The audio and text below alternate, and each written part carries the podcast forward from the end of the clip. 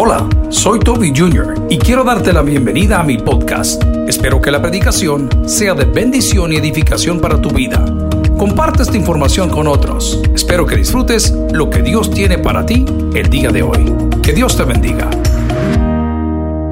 Siete cosas que recordar. Amigos y hermanos, la mayoría de consejos no se aprecian cuando los dan. La mayoría de consejos se aprecian cuando los necesitamos. Tal vez no es hoy, no es hoy. Esa palabra que alguien le dio, ese texto que usted leyó, esa oración que alguien hizo, pueda que hoy no le funcione. Pero cuando venga el momento específico y especial, vale la pena recordarlo. ¿Alguien dice amén el día de hoy? Éxodo significa salida. ¿Qué significa éxodo? Salida. 3.330 años. Hoy se conmemora la fiesta del Shukot. ¿Y qué es eso? Dos cosas. Pentecostés para nosotros y el día que la Torá fue dada al pueblo de Israel y Dios hizo un pacto con ellos. Esa es la fiesta de hoy. En el Nuevo Testamento pues hablamos de hechos con la venida del Espíritu Santo. Pero lo que vamos a recordar hoy es cuál es el propósito de la ley de Dios. Sin la ley de Dios estaríamos perdidos. No porque no hay un camino, no. Porque sin la ley de Dios no tendríamos un espejo para ver que no somos dignos. Es por eso que una persona que se niega a aceptar a Cristo es una persona que no ha descubierto que dice la ley de Dios. Pero cuando yo conozco la ley de Dios y la ley de Dios me dice por cuanto todos pecaron, están destituidos de la gloria de Dios, yo sé dónde estoy parado. Eso es muy importante. El día de hoy en Éxodo capítulo 20 vamos a recordar lo que Dios dio a su pueblo. La palabra del Señor la leemos en el nombre del Padre, del Hijo y del Espíritu Santo y la iglesia dice, queremos a Roberto Orellana, dijeron que pesados a las tres. Y habló Dios todas estas palabras diciendo, yo soy Jehová tu Dios, que te saqué de la tierra de Egipto de casa de servidumbre. Oremos al Señor Padre, ayúdanos a recordar siete de tantas promesas lindas que hay en la Biblia para nosotros. Suplico que lo que vamos a hablar hoy, a pesar de que no sea necesario en este preciso momento, pueda servirnos, ayudarnos y guiarnos en un futuro cercano. Toca el corazón de aquel que no te conoce. Te lo suplicamos en acción de gracias. En el nombre del Padre, del Hijo y del Espíritu Santo, y la iglesia dice, amén. Pueden sentarse amigos y hermanos. ¿Están contentos de estar aquí el día de hoy? Yo también contento de verles. Hoy juega la alianza. Amén. Se han acabado las piedras en San Salvador. ¿Cuántos consejos me dio mi papá? Que en el momento que me los dio, a mí me aburrían. A veces me molestaban. El que más recuerdo es, hijo lindo me dijo, todo lo que tengo es tuyo. Me dijo, a la mujer, ni todo el amor, ni todo el dinero. No, me dijo otro montón de consejos. En el momento no lo necesitaba. Una de las frases más célebres a nivel administración fue, ¿cuánto vale el problema? ¿Cuánto vale el problema? En el momento de, ay papá, usted que está, ¿cuánto vale el problema? Compré el problema. ¿Cuánto? No, no sigas peleando, arreglalo. Si va a costar que te humilles, humillate. Si va a costar que pidas perdón, pedí perdón. ¿Cuánto vale el problema? ¿Para qué vas a seguir así? Consejos de oro. Dios en el monte Sinaí nos dejó un decálogo. Diga conmigo, decálogo. ¿Y qué quiere Dios? ¿Molestarme? No. Que me dé cuenta dónde estoy parado. Una persona cuando lee el decálogo o los diez mandamientos o los 613 preceptos de la ley de Dios para su pueblo escogido, se da cuenta que no hay forma de poder cumplirlos todos. Aunque hubo un joven en el Nuevo Testamento que cuando Jesús estaba caminando y llega a suplicar algo o a preguntar algo, le dice a Jesús, todo esto he cumplido. Le digo, wow, ese tipo era perfecto. Y Jesús se voltea y le dice, no, hijo, una cosa te falta. Una cosa te falta. Ve y entrega o vende todo lo que tienes y dalo a los pobres. Y dice la palabra que ese joven se retiró muy triste. Porque ese era su ayo.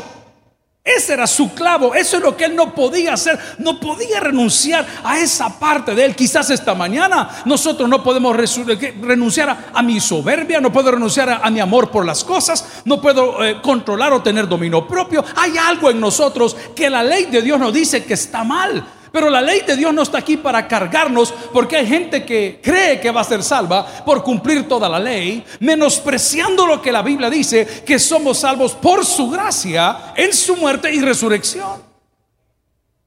Pero la ley de Dios hoy nos quiere recordar que la fuerza que nosotros necesitamos viene de Dios. ¿Alguien recibe esa palabra el día de hoy? Gloria a Cristo. Es lo primero lo que le ya te diste cuenta que no puedes cumplir. Ya te diste cuenta que no pasaste la materia. Ya te diste cuenta que tenés un ayo.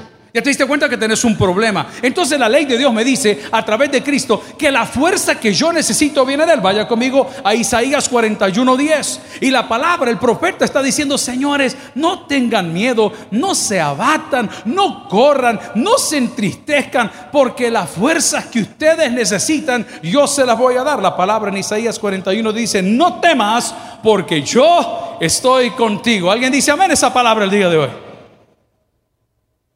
El enemigo siembra semillas de temor.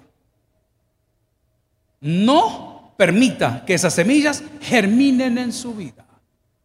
¿Qué decía nuestro pastor general? No se deje asustar con el petate del muerto. ¿Qué hace el perro? Porque no espera la gran manada que le va a meter. Una vez le pega la manada al chucho, el perro, como decimos en El Salvador.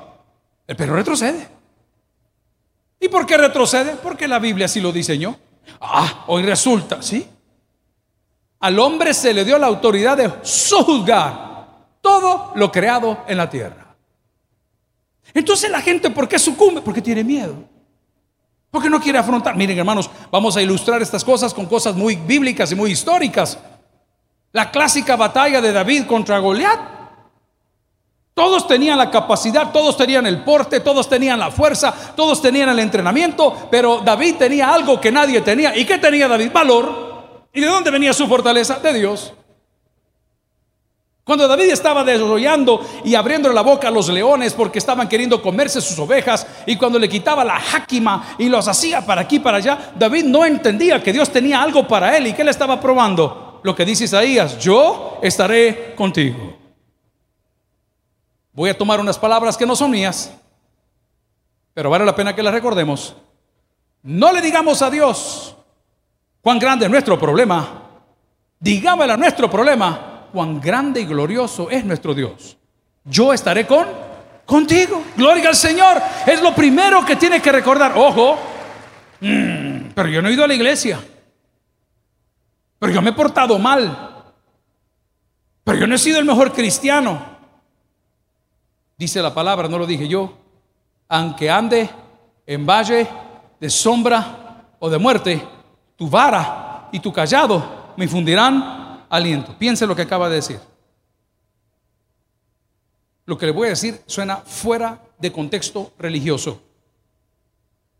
Decía nuestro pastor general, conozco personas, decía él, que están en una relación ilícita, que están teniendo problemas en casa y, que después de tener una relación ilícita, en ese mismo lugar, en ese mismo acto, caen de rodillas ahí y le piden perdón a Dios. En aquel entonces yo no lo entendía, porque era religioso. Creí que para entrar al templo tenía que dejar de ser borracho.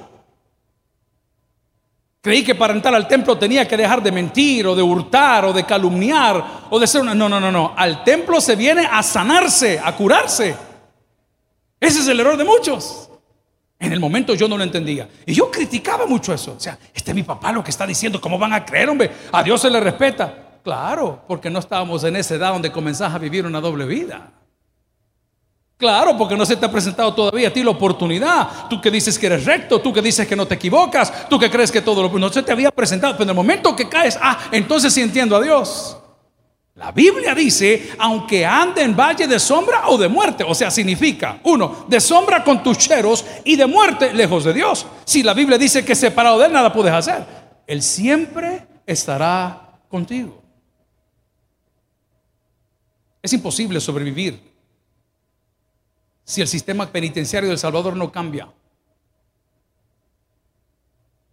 Es imposible. Si el sistema judicial del Salvador no cambia, esto no va a ir a ningún lado. Hay gente, 3, 4, 8, 5 años presos y no les han dicho ni de qué se les acusa. Hay una mora judicial terrible. Terrible. Y usted dice, perdóneme, ¿y aquí cómo caben? ¿Y cómo duermen? Ah, no, ellos duermen una hora, nosotros parados otra hora. Y, Dios, Señor Santo, les digo una cosa a las madrecitas que por más de un año han estado privadas de esa comunicación por las cosas que aquí han estado sucediendo. Dios no abandona a sus hijos. Nunca. Lo que usted no le pudo enseñar a su hijo, lo va a aprender a la Bartolina. Porque en la casa no lavaba ni un plato, pero hoy lava los baños ahí. En la casa nunca agradeció por un pedazo de pollo.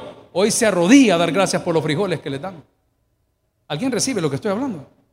Aunque ande en valle de sombra de muerte. Aquí no hay demasiados limpios ni hay demasiados sucios. Aquí hay un Dios grande de misericordia. Recordemos que Él estará con nosotros. No importa en qué etapa de la vida esté, hermano. No importa. Si este volado de prueba y error. No se me acompleje, no se quede atrás, no se quede con, con la falla. Vamos para adelante. Recuerde que el Señor está con usted. Aunque le estén pegando tres golpes seguidos, el Señor está con usted. Aunque lo tengan en el suelo, el Señor está con usted. Aunque esté despidiendo a su papi y a su mami en un cementerio, el Señor está con usted. Aunque el niño que tanto deseó lo haya perdido, el Señor está con usted. Aunque le hayan quitado el trabajo, el Señor está con usted. Y estará con usted según la Biblia por los siglos de los siglos. Y la iglesia dice, amén. Gloria al Señor. Algo de digno de recordar. Hombre, pero aquí viene la pregunta, si eso es cierto, ¿por qué no lo veo? Porque te has alejado de su ley. Y cuando te alejas de su ley, tú crees y yo creo que lo que tengo es porque me lo he ganado. Que lo que soy es porque he estudiado. Yo no vi a ninguno de los apóstoles,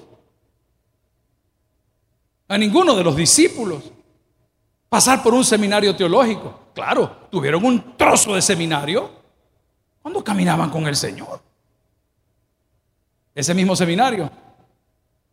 Y con mayor contenido lo podemos tener hoy si tan siquiera leyésemos la palabra de Dios. Yo quiero que esta mañana recuperemos juntos la confianza en Dios. Porque la pandemia llegó porque los problemas financieros llegaron, porque los cambios y los gobiernos llegaron. El mundo está loco. Pero dice la palabra, no temas, porque yo estoy contigo. Dirá, pero usted no está sufriendo lo que sufro. Puede ser. Pero los dos podemos dejar de sufrir si ponemos nuestra confianza en aquel que hizo esta promesa. Pero no termina ahí, Isaías.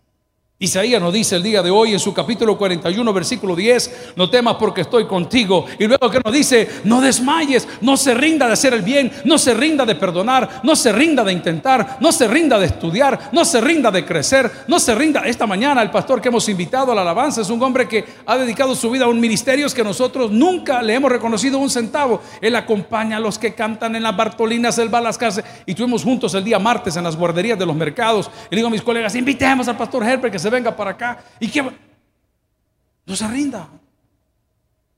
Los salmistas viven de su ministerio.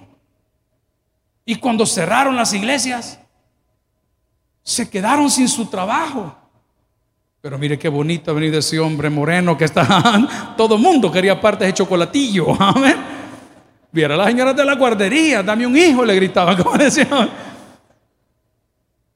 Pregúntele si Dios lo ha abandonado. Pregúntele. Tiene familia, tiene hijos, tiene responsabilidades, tiene compromisos. Atrevámonos a creer una vez más. Atrevámonos a ponernos en pie frente a ese mar rojo y atrás una roca de Pirairot y, y de Bono. De Bono. Lo vienen persiguiendo. Y esa palabra de Dios, no sé cómo fue, no sé dónde fue, no sé qué fue lo que dijo exactamente, pero su palabra dice que le dijo, hey, estad quietos y ve de la salvación que Dios hará con vosotros el día de hoy. ¿Qué hago, pastor? Recuerde que Dios está con usted. Y cuando lo recuerde, le va a ayudar a no desmayar. You need a purpose driven life. Usted necesita una vida que tenga un propósito. Si usted no conoce el propósito de su vida, usted no sabe qué es. Hay esposos en la casa del Señor, hay hombres casados de esposos. Levánteme la mano, por favor, lo que son, no importa, es que sea la segunda la tercera, dele. ¿Sabe qué es usted? Usted es cabeza de familia. Usted no es cola. Y le tengo una noticia, toda la porquería que usted habla de su mujer es su culpa. Porque usted lo pusieron por cabeza. Pero usted en Aguilón se ha hecho la cola. Que mis hijos tal cosa, ese es su fruto. Ese es su gobierno. Tanto que hablan del gobierno y el gobierno, su gobierno es su casa. Sus hijos viven lo que usted les enseñó. Y comen lo que usted les sirve. Mira cómo está de gordo, muchachito. ¿Y qué le compra la nana? Pizza. Qué bárbaro. Es que este todo se harta. Y va de tirarle lechuga, sandía, como que la manjula al mono. Y el mono en el, en el juego. Es su gobierno. Después vienen aquí que el pastor les arregle la vida. Si el aguado es usted, hermano. Dios lo puso por cabeza. Es una conferencia para hombres que no es todavía, pero ahí se la dejo. La iglesia tiene una cabeza. La iglesia en general. ¿Y quién es? Cristo. Y la iglesia debería de ser como es la esposa del Cordero. Y Cristo nos dio los lineamientos. Y mire qué lindo cuando dice, hey, no lo voy a dejar, no lo voy a desamparar. Siempre voy a estar contigo. Lea conmigo Isaías 41:10 y dice, no desmayes, porque yo soy tu Dios que te esfuerzo. Siempre te ayudaré. ¿Alguien recibe esa palabra el día de hoy? Gloria al Señor si se lo quiere regalar. ¿Sabe cómo es Dios? Es como nuestros padres. Papi, Fíjate que quiero comprarle una pieza al carro. Ay, qué bueno. ¿Y qué le quieres comprar? Ah, una válvula que, le quita presión para que cuando entre el turbo y, pueda, el blow off se llama, y, que y que lo saque para que no reviente. Ajá, hijo, ajá. ¿Y cómo te puede? Tal vez me ayudas con un poquito. ¿Y cuánto te falta? Todo. ¿Y vos en qué vas a colaborar? Le dije. En escogerla. Así es Dios. Así es Dios. Señor, tú sabes que yo estoy clamando por este trabajo. Me imagino que Dios en su mente dirá, hijo, ¿y tú crees que te lo mereces? Está clamando usted por tener una visa o un permiso de trabajo para ir a otro país o ir a conocer, qué sé yo, Asia, el Oriente Medio, no lo sé. Y me pregunto yo, y Dios dice, ¿tú crees que te lo mereces? Pero ¿sabe qué es lo lindo de Dios? Que no ve mis obras, sino que Dios ve las intenciones de mi corazón. Y donde hay un corazón dispuesto, hay bendición de Dios.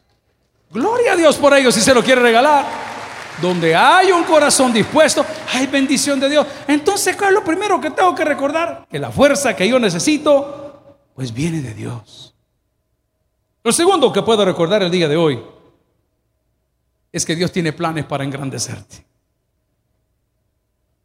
Dios tiene planes para engrandecerte. Todo padre comete errores, yo he cometido y sigo cometiendo miles. Pero con el primero de mis hijos yo me ilusioné. Yo no sé por qué en El Salvador o en el mundo o a saber a dónde, los hijos varones siempre, los, papás siempre queremos el primero que sea un hijo. Paro, no sé por qué, pero en el caso nuestro, yo siempre quise tener una hija y le había escogido hasta el nombre. Gloria Trevi. Gloria Trevi López. Cardona. ¿eh? Me recuerdo yo que la primera fue la de mi hermana, se llamaba, se, llamaba, se llama Erika, chiquitilla. Es como yo, quizás por eso, un día la llevé, me recuerdo yo, y le corté el a la Pamelita, igual. Y la llevamos a la casa. Nunca tuvimos una hija, pero la fábrica aún funciona. Haga sus pedidos. Voy al punto. Y decía, Señor, ¿y por qué solo varones me salieron? Cuando nació el primero, yo quería que el niño, pues somos indios, no hay duda. Voy a hablar por mí, yo no sé usted, aunque usted parece griego. ¿Ah? ¿Cómo se va a llamar el niño? ¿Qué es lo típico en Latinoamérica? Por favor, contéstenme. ¿Cómo se llama el papá? Nerón. ¿Cómo se llama el niño? Calígula. Porque queremos ponerle nombre el tata. Yo no sé cuál es la enfermedad, tanto daño le ha hecho a la sociedad, pero usted como indio. Kevin. ¿ah? Yo no sé cómo se llama, pero el puro nombre están rebuscados, vea. Whatever. Y el mono, la cara es innegable. No si es del viejo, no hay forma. Vea, gran carebuchato del cipote. ¿Y cómo se llama? ¿Ah? Anthony. Dios mío, nada que ver. Pero voy al punto. Dios tiene planes.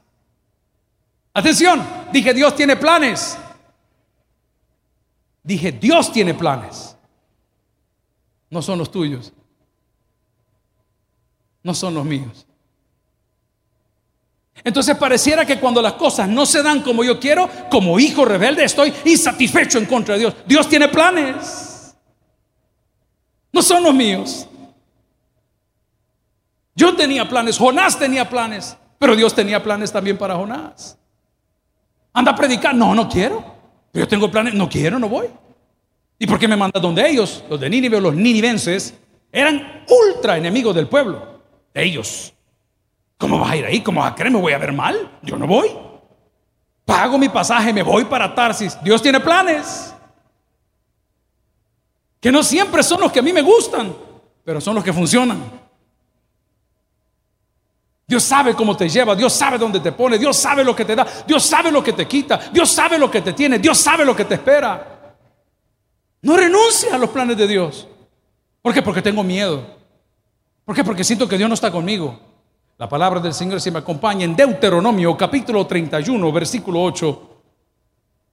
Dice, y Jehová va delante de ti, Él estará contigo, no te dejará, no te desamparará, no temas ni te intimides. Esto en inglés se dice stand your ground.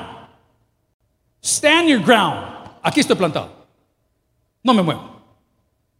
¿Qué decía el pastor general? Any problem? Navy blue. Siempre me han preguntado por qué las sillas son azules. Pues por eso. No es porque sean más baratas ni más caras. Pudimos comprar las rojas, blancas, transparentes, verdes, no importa. Cian, está bien. Cualquier color. ¿Pero por qué? Porque you need to stand your ground. Tiene que quedarse donde Dios lo plantó. Ay, hermano, ya deje de andar dando vueltas, hombre. Lo digo con respeto. De congregación en congregación, eso no funciona. Porque este asunto no es un buffet. Hay domingos que no le gustó la prédica. Tal vez sea este, no lo sé, pero alguien necesitaba esa palabra. Pero cuando usted anda buscando al más filudo, al más bonito, a mí no me gusta esa pregunta, ¿quién va a predicar? ¿Quién va a predicar? Créame que yo estoy tentado y lo hago por respeto a la congregación y lo hago por respeto a mi papá y pastor, por eso no cambio los horarios. ¿Sabe cuál es mi sueño? Que los domingos aquí tengamos los cuatro cultos y nadie sabe quién predica en qué culto. ¿Sabe qué va a pasar? El 30% de la gente ya no va a venir.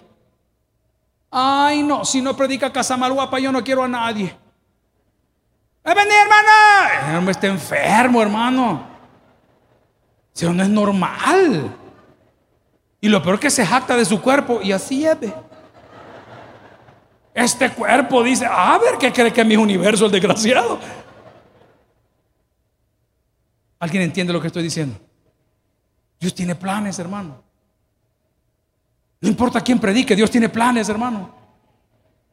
No importa qué día de la semana, Dios tiene planes. Y siempre los planes de Dios serán superiores a los míos y no miento y no dejaría que el Señor mintiese. Es por eso que en el Padre nuestro nos lo recuerda y dice, y hágase tu voluntad, los planes de Dios. Así en el cielo. ¿Cómo en qué dice? Voy a preguntar, ¿y usted de qué está hecho? De lodo. ¿Ah? Como es moreno, yo de lodo, pastor. ¿De qué está hecho usted? ¿Polvo somos y en polvo? Ok, ahora lea, o repita conmigo el Padre Honesto. Y hágase tu voluntad, así en el cielo. Dios tiene planes. Yo sé que a ratitos no. Uy, a mí no me cuadra, hermano. Mire, un día estaba abordando un avión en Houston y ya había pasado el chequeo de TSA de seguridad. Había pasado el chequeo migratorio. Y ya cuando estamos en los pasillos por abordar el avión, estaban dos caballeros muy fuertes, muy grandes, con unos perros. Y aparte de ellos tenían una mesa. Y noté que las dos, tres personas que iban delante de su servidor los detuvieron y me dijeron, ah, ya me va a tocar a mí. Y cabal. En aquel entonces andaba los pelos aquí como que era cabra enferma. ¿eh? Hoy veo esa que terrible. ¿Y porque nunca me dijeron, hermano? Nunca me dijeron nada. Según yo me veía divina. ¡Qué horror! Hoy veo los sermones y lo cambio. No, el Señor, nadie, así me quiere mi congregación. ¡Qué feo! Bueno, me imagino que con la cara de príncipe y los pelos todos horribles y todo desvelado, los ojos bien prendidos, como que he fumado monte. Entonces conté pues que llegué a Canadá y la mujer me dijo en migración, ¿Did you bring marijuana? Y le digo yo, no, le dije. Mi preacher, yo pastors. Y me dice la chinita, That was not the question. Did you bring marijuana? ¿Trajiste marihuana? No, le decía yo. My son, my son. El bicho le decía, ah, mira, yo no le dije yo. Y me dijo, te voy a preguntar la tercera vez. Did you bring marijuana? No le dije. Me selló y me dejó ir. Va, ya pasé, dije yo. Ay, hermano. Yo que recojo la maleta y me cae otro policía de esos. Y me pone un sello celeste, nunca se me olvida. Ay, dije, abandonó, ya estuvo, ya pasé. Ay, hermano. Yo que llego al último chequeo, ya fuera, ya de migración, ya la maleta, ya todo. Me dice, ¿usted? Para allá. Ya me fui quitando el pantalón solito, ¿me entiendes? Porque ya había que iba a haber revisión. ¿eh? Vamos a revisar. De él he contado, le dije, no es primera vez. ¿eh? Calcetines, zapatos, cincho, abra todo, sáqueme todo. Dios tiene planes.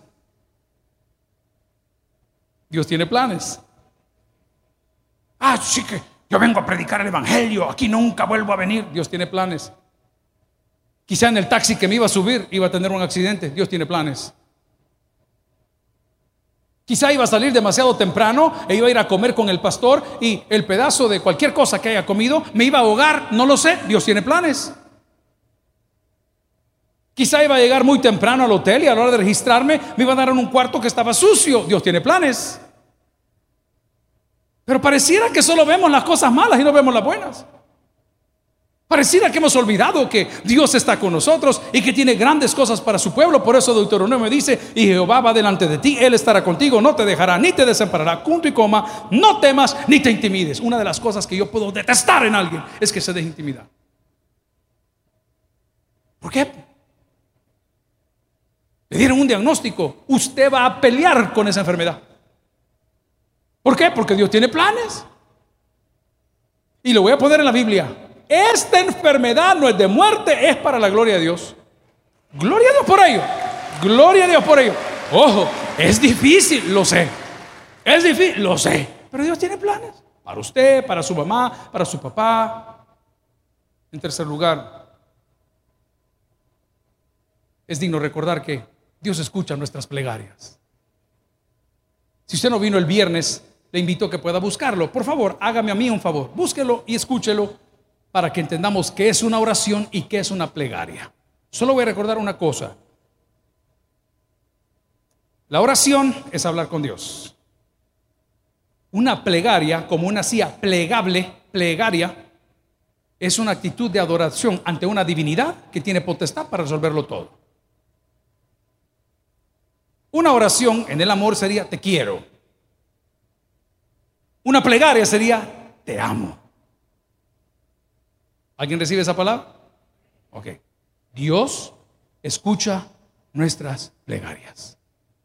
Ay, pastor, yo llevo años orando por esto y nunca nada, siempre lo mismo y tal cosa. A mí nunca me... Entonces convierta su oración en una plegaria.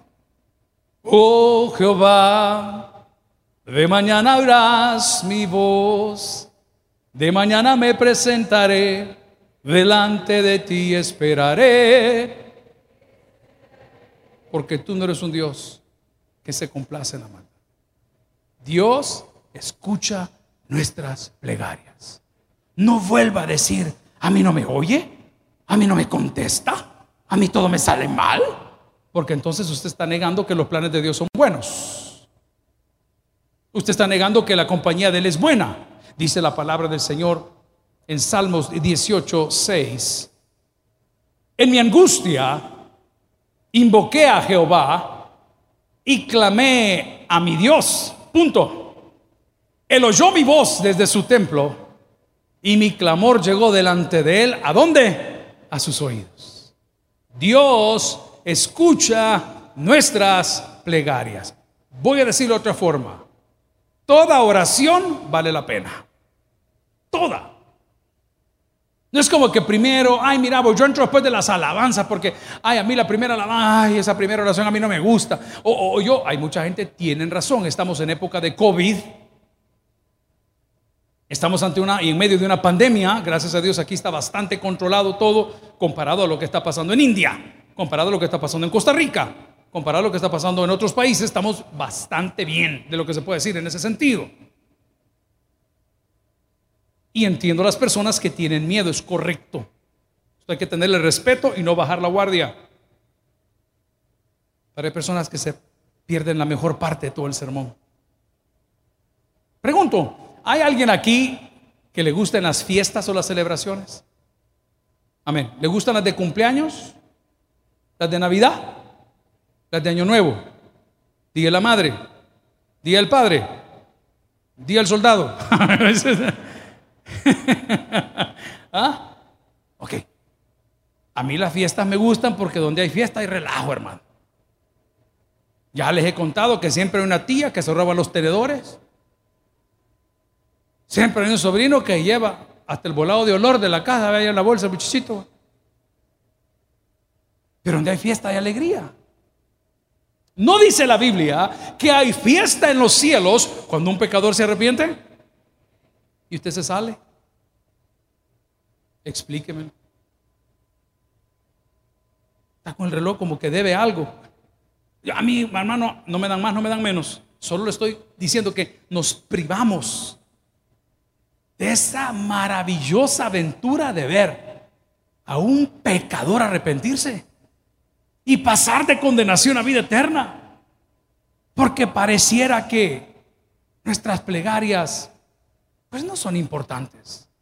La Biblia nos garantiza, según Salmo 18:6, cuando nos dice, en mi angustia invoqué a Jehová y clamé a Dios y él oyó mi voz desde su templo y mi clamor llegó delante de él. ¿A dónde llegó? A sus oídos. Amigos y hermanos, es importante recordar que la Biblia dice que todo lo que pidieres al Padre en mi nombre, Él os lo dará. Gloria a Dios por ello. Finalmente, me voy a quedar con cuatro de las siete. Es importante recordar que Dios pelea por nosotros. Dios pelea por nosotros. Y qué calidad de guerrero. Qué calidad de guerrero. No sé cómo explicarle porque tenemos una diversidad de edades. Yo tengo 52 años, usted apenas tiene 15 de estar viniendo. Pero cuando usted veía llegar la policía de Hacienda, ¿qué sentía? Cuando veía las polainas, los que no saben qué son, investiguen. Cuando veía las polainas, bien, ¡ay! Ahí viene la guardia. Todos los albos a esconderse. ¡Qué trozo de guerrero! Una no ha perdido. Ahí está en su palabra y en nuestras vidas. Una no ha perdido. Vino una mujer este fin de semana a dar un testimonio de liberación de cárcel y dice, pastor, tenía todo en mi contra, me habían confundido, me habían acusado, me habían señalado, no iba para atrás, no iba para adelante, me habían dado 11, 10 años, no me acuerdo qué. Mire, pastor, me dijo, contra viento y marea, no me lo va a creer, me dejaron ir y no solo me dejaron ir, los de los juzgados y todo el mundo me dieron ropa, me dieron dinero, me dieron comida, porque Dios no hace nada medias. Gloria a Dios por ello. Entonces voy al punto. Es digno de recordar que Dios pelea por nosotros. Es por eso que la Biblia nos dice que nos ama de tal forma que entregó a su Hijo. Y su Hijo nos ama de tal forma que nos dio a su Espíritu Santo, quien es el abogado, el paracleto, el que intercede por nosotros, en nosotros, ante el Padre, con gemidos indecibles. Dice la palabra del Señor en Éxodo 14, 14. Jehová peleará por vosotros y vosotros estaréis tranquilos. Yo creo que este texto se lo pueden de memoria en mi casa, porque uno sale a trabajar todos los días y ellos están tranquilos, amén. Ellos creen que el pan sale de la refri, a ver de dónde sale lo de la refri, lo del súper, porque todo mundo, pero ok, a eso me refiero. Jehová peleará por vosotros. ¿Usted puede estar como? ¿Cómo dice ahí? ¿Dice confiado? No, dice, así es. Así es. Ahí tenemos una dicotomía. ¿Por qué? Porque la gente cree que el Señor va a resolver. No, papá, anda, paga tus impuestos. Ah, yo lo he dejado en manos de Dios. Cuando sea el tiempo de Dios, me van a perdonar. No, levanto un teléfono, anda a pedir una disculpa. ¿Alguien recibe lo que estoy hablando el día de hoy? No se confunda. No se confunda, a usted no le puede ir bien haciéndole mal a otro. Nunca. La Biblia se negaría a sí misma. Y si le está yendo mal, ponga su barba en remojo.